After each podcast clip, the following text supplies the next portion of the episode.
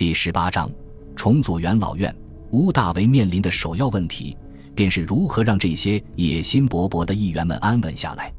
为了确保这些议员们不再为了军权和地位勾心斗角，乌大维有必要对元老院进行一次政治清洗。但不同于苏拉诉诸武力的强硬手腕，乌大维利用了当时罗马共和国既有的制度来重组元老院。根据罗马共和国的官职体系，最为重要的五个官职便是保民官。执政官、监察官、独裁官与大祭司，保民官代表下层人民的利益，可以反对元老院所提出的不得民心的政策；独裁官只有在战争期间才会由元老院指认，任期一年，且战争结束之后便会卸除其职务。但由于独裁官具有至高无上的行政权，有军队支持的议员便会竭力保住其独裁官头衔。大祭司负责管理和主持共和国内的宗教仪式，监察官由元老院或在任职政官指定，负责调查国内人口。不过，更重要的是，监察官也负责检举揭发元老院内作风不当的议员。最后便是广为人知的执政官一职，这个职位也可以理解为元老院共同选举出的负责人，主持元老院内的一切事务，并且在新的政策方案上，往往有着优先发言权。作为内战的获胜者，乌大维几乎统领着所有军队。元老院内的议员们也对乌大维毕恭毕敬。但是乌大维和议员们都知道，仅仅仰仗军权无法解决困扰共和国这么多年的内部矛盾。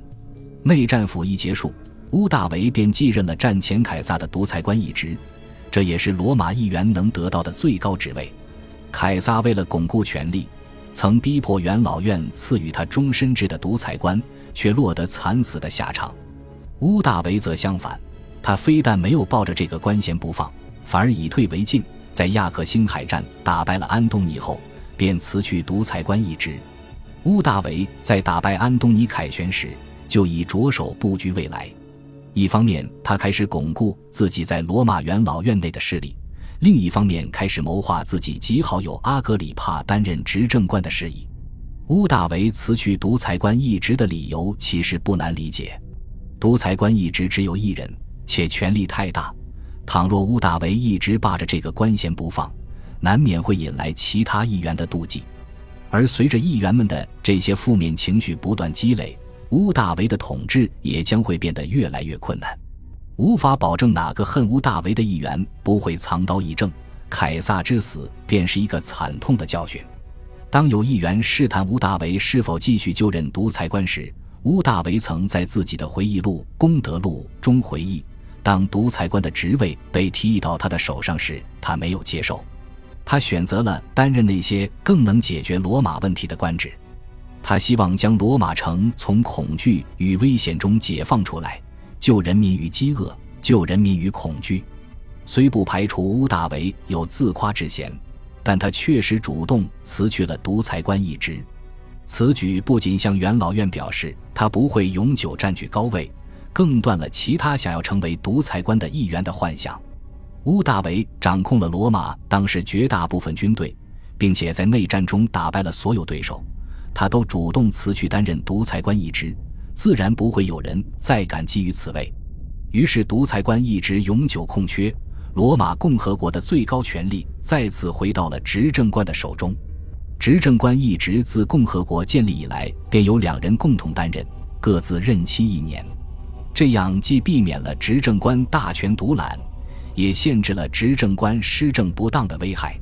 对于罗马人来说，乌大维主动辞去独裁官一职，已经表达出其要恢复罗马共和的诚意；而对于议员们来说，乌大维不当独裁官，更是让他们松了一口气。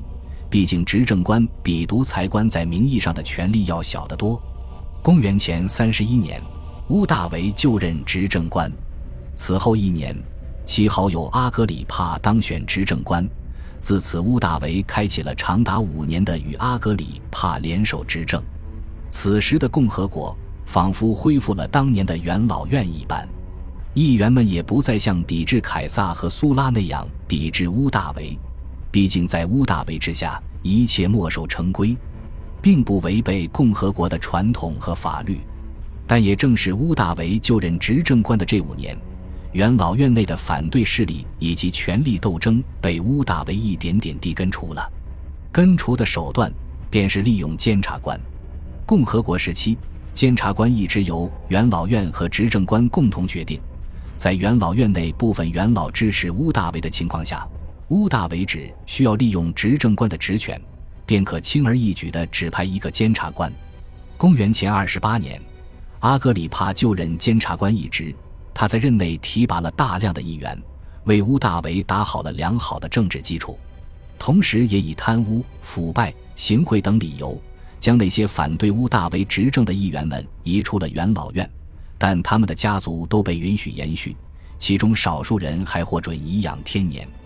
经此一番举措，元老院内的大部分政治精英都不再对乌大维的执政提出异议。乌大维由此成功踏出了稳定罗马政局的第一步，那便是身边的议员们不再对他造成威胁，而他也不必担心重蹈凯撒的覆辙。